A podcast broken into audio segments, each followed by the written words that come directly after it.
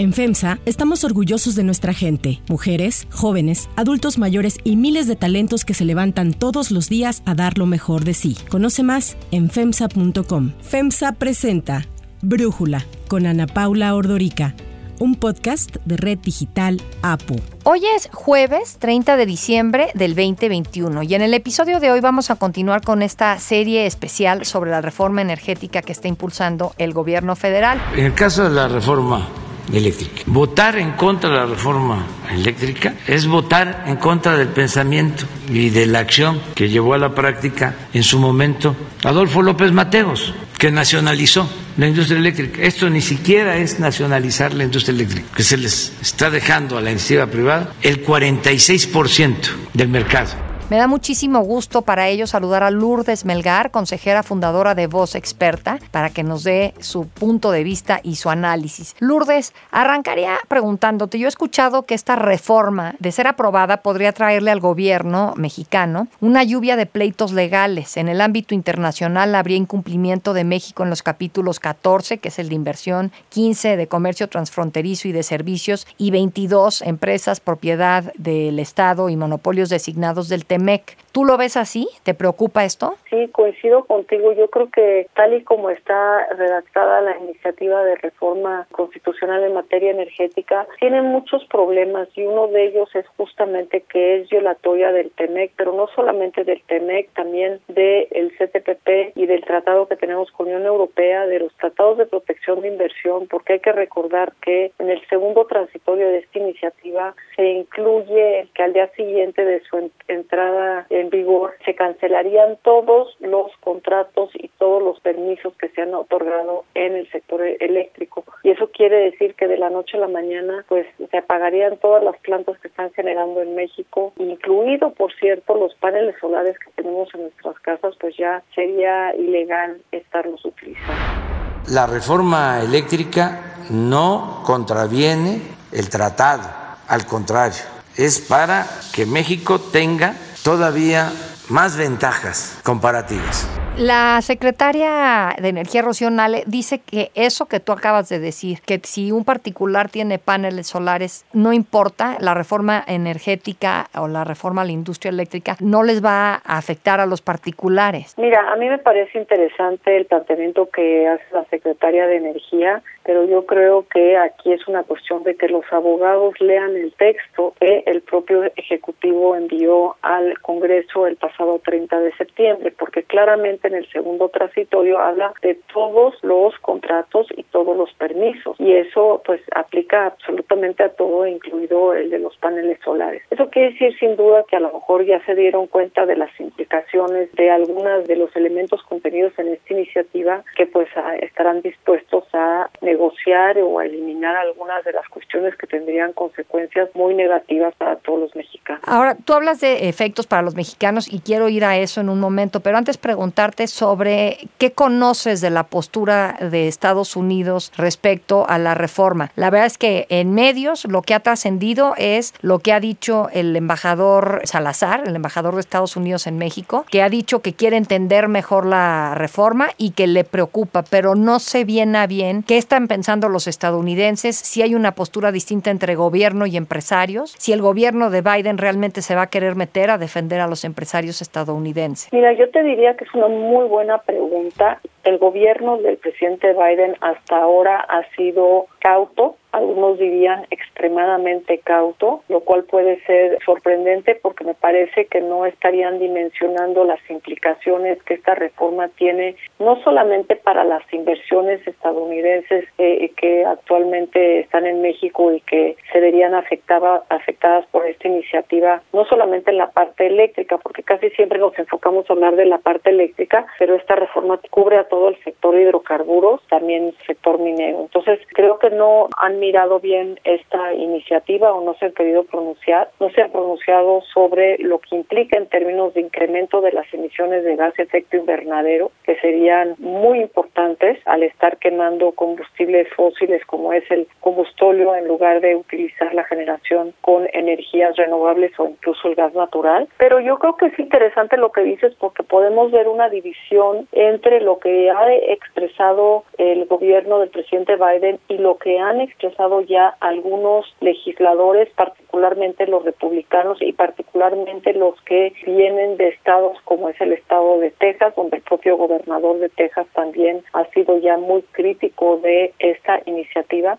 y por supuesto los empresarios y los inversionistas estadounidenses que tienen inversiones cuantiosas en el sector energético. Además de las empresas estadounidenses que se verían afectadas, yo he escuchado a muchos empresarios mexicanos decir que de grandes industrias, no estamos hablando nada más de pequeñas, que creo que también se podrían ver afectados, pero eso no sé, ahorita tú nos dirás, que si se aprueba esta reforma, tendrían que salirse también de México por el aumento esperado en sus costos.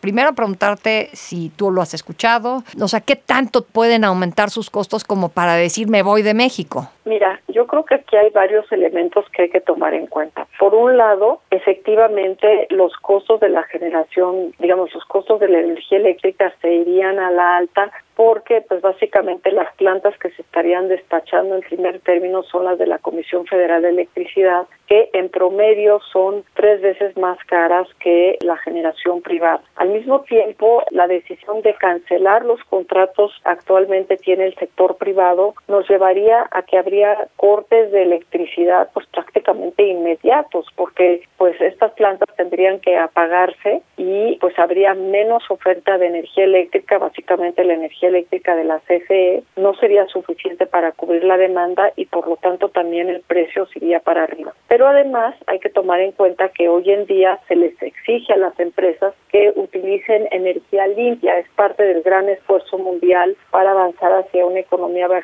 y aquí esto significa que pues eh, las empresas se están ya planteando si mantener sus inversiones en México o no, porque básicamente les estarían suministrando electricidad eh, cuyo origen sería la quema del combustible. Claramente hablamos que, oiga, señor presidente, si queremos mayor inversión y un mayor desarrollo y crecimiento, tenemos que prever y tener la infraestructura necesaria. Parte de esa infraestructura es obviamente la energía eléctrica y si pensamos crecer de forma importante en los siguientes años, pues tenemos que prepararnos. Y para eso tenemos que superar ya el estar hablando de qué hacer y más bien ponernos a hacer creo que también, o sea, me quisiera ir un poquito atrás por esto que mencionas y es pensar que no sé si hay una confusión en el gobierno y de ahí se genera una confusión de en dónde es eficiente y en dónde es ineficiente la CFE. Y entonces, al no tener esa claridad, pues me parece que se quiere impulsar que la CFE se dedique a algo en donde no es tan eficiente en lugar de fortalecerla en donde sí. Entonces, te preguntaría si nos puedes decir en dónde consideras que la CFE es eficiente y en dónde no. Me gusta muchísimo tu pregunta porque creo que el objetivo principal que ha expresado el presidente de la República es fortalecer a la CFE. Y la pregunta que debemos hacernos es, ¿esta reforma fortalece a la CFE? Y la respuesta para mí sería no. ¿Y por qué no? Porque todo el énfasis se está poniendo en generación como si ese fuera el punto fuerte de la CFE. Hay que recordar que, contrariamente a lo que se dice, la CFE actualmente tiene todo el monopolio de la transmisión y la distribución de energía eléctrica y por lo tanto allí es un área donde tiene un gran negocio, particularmente en la parte de transmisión, donde pues cada vez que un privado utiliza la red de transmisión le tiene que pagar una tarifa a la Comisión Federal de Electricidad. Y además CFE tiene otros negocios como es todo el negocio de la importación de gas natural que en la cual ya compite de una manera muy importante con Pemex, son los dos grandes importadores de gas natural a México eh, y CFE tiene un negocio ahí que este gobierno pues ha decidido no aprovecharlo al máximo. Quieren meternos al tema de la generación donde, y no son, digo, son datos oficiales, con datos oficiales se puede comparar que una planta de la CFE genera con costos mucho más altos que la de un privado. A veces son tres veces más altos, pero a veces llegan a ser hasta siete veces más altos que los de un privado. Esto en parte tiene que ver con el uso de la tecnología, tecnologías más modernas que ya han introducido los privados en México, pero también tiene que ver con cuestiones como el hecho de que en una planta de ciclo combinado de CFE puedes tener a 500 trabajadores, mientras que en una planta tienes a 50 trabajadores. Entonces, hay una serie de cuestiones ahí que hacen que la CFE hoy en día no sea tan eficiente. Pero además hay otro problema. La CFE no está invirtiendo en generación a la velocidad que requerimos para que para asegurar que vaya a haber el abasto de energía que México requiere en la medida que vayamos entrando en una recuperación económica y creciendo. Y eso es un tema que debiera preocuparnos a todos. De ahorita que hablas eh, de la generación, eh, entiendo que una de las formas como la reforma de 2013 buscó lograr mayor generación de energía limpia fue a través de los CERS, de los CELS, de estos certificados de energías limpias. Y he escuchado versiones distintas de respecto si son certificados que ayudan o si son certificados que tendría que repensarse. Entonces yo te quisiera preguntar, ¿qué son los CELS y qué pasaría con ellos si se aprueba la reforma, porque te digo, la reforma las describe como un negocio de los privados, del cual fue excluida la CFE y ha hecho que CFE, suministro básico, pague casi 7 mil millones de pesos a los generadores privados de las subastas de largo plazo. Mira, los certificados de energía limpia, primero hay que decirlo, no es un invento mexicano. Este, existen dos esquemas que se han utilizado a nivel mundial para incentivar el despliegue de las energías renovables. Uno que es el feeding tariff, que es, digamos, asegurar un ingreso al generador y que de alguna manera estás dándoles un subsidio. En México optamos por no seguir ese modelo. Y el otro es el de los certificados de energías limpias, que básicamente es un requerimiento que tienes eh, para que el suministrador un porcentaje de su suministro venga de una fuente de energía limpia. ¿Qué es lo que sucede? Que los certificados de energía limpia pues, son un incentivo para que pongas plantas de generación de energías limpias. Y esto quiere decir que no le vas a dar un certificado de energía limpia a una planta que ya existe. Por eso no se le dieron a las plantas de la CFE que no existían, pero por cierto tampoco se le dieron a las plantas de renovables de los privados de autoabasto que ya existían sino es un incentivo para atraer nuevas inversiones y de esta manera asegurarse que haya, hay un crecimiento importante en la generación de energías limpias.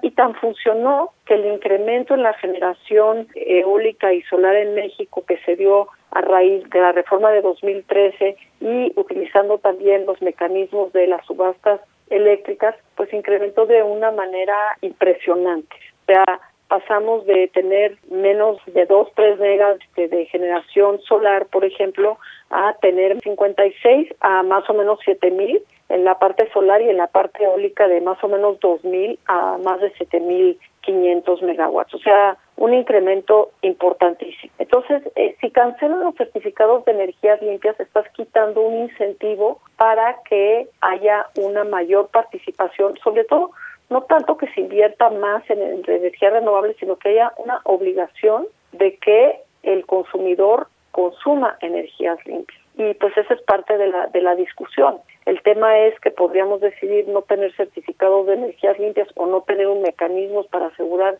que México incremente su consumo de energías limpias, pero eso pues nos pone al margen de lo que está sucediendo en el mundo tanto en temas de combate al cambio climático, de avanzar con una electricidad limpia y de poder atraer inversiones a nuestro país, no solamente en el sector energético, sino en otros sectores de la economía. Lourdes, ¿hay algo de la reforma que presentó el presidente López Obrador que te guste? Esto se lo he preguntado a todos los que nos han estado acompañando en estos episodios especiales porque lo que estoy tratando es de desmenuzar la reforma y ver pues que es rescatable y, quitarle el componente tanto político como ideológico a la discusión? Mira, yo te diría que en la parte energética realmente no hay mucho que me guste, porque creo que lo que nos están planteando es un cambio de modelo para volver a un modelo de monopolios, eh, que ya lo hemos intentado en el pasado, que no funciona, que los costos para el consumidor final se van a la alza, perdemos en calidad y también perdemos en el abasto porque una empresa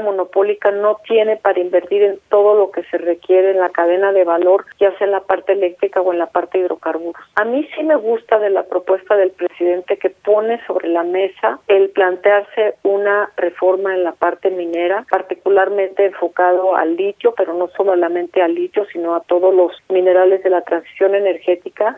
Sin embargo, no me gusta mucho el enfoque, porque nuevamente es un enfoque de irnos a un monopolio de Estado. Creo que hay un margen muy importante entre donde está actualmente el sector de la minería y hacia donde nos podríamos mover, donde se puede incrementar muchísimo la gobernanza, la rendición de cuentas, el llevar a cabo estas actividades con un impacto ambiental y social que esté realmente minimizado, donde haya verdaderamente beneficios para las comunidades y donde pues se hagan estas actividades de forma sustentable, porque efectivamente los recursos naturales son de la nación, tenemos que ver la manera de poderlos utilizar de la mejor manera y en beneficio de todos los mexicanos y no solamente de esta generación, sino de las futuras. Yo creo que ahí hay un punto muy importante que valdría la pena analizar. Lourdes Melgar, muchísimas gracias por eh, darnos tu análisis y por platicar con nosotros. Yo soy Ana Paula Ordorica. Brújula lo produce Batseba Feitelson en la redacción. Ariadna Villalobos, en la coordinación y redacción Christopher Chimal y en la edición Omar Lozano.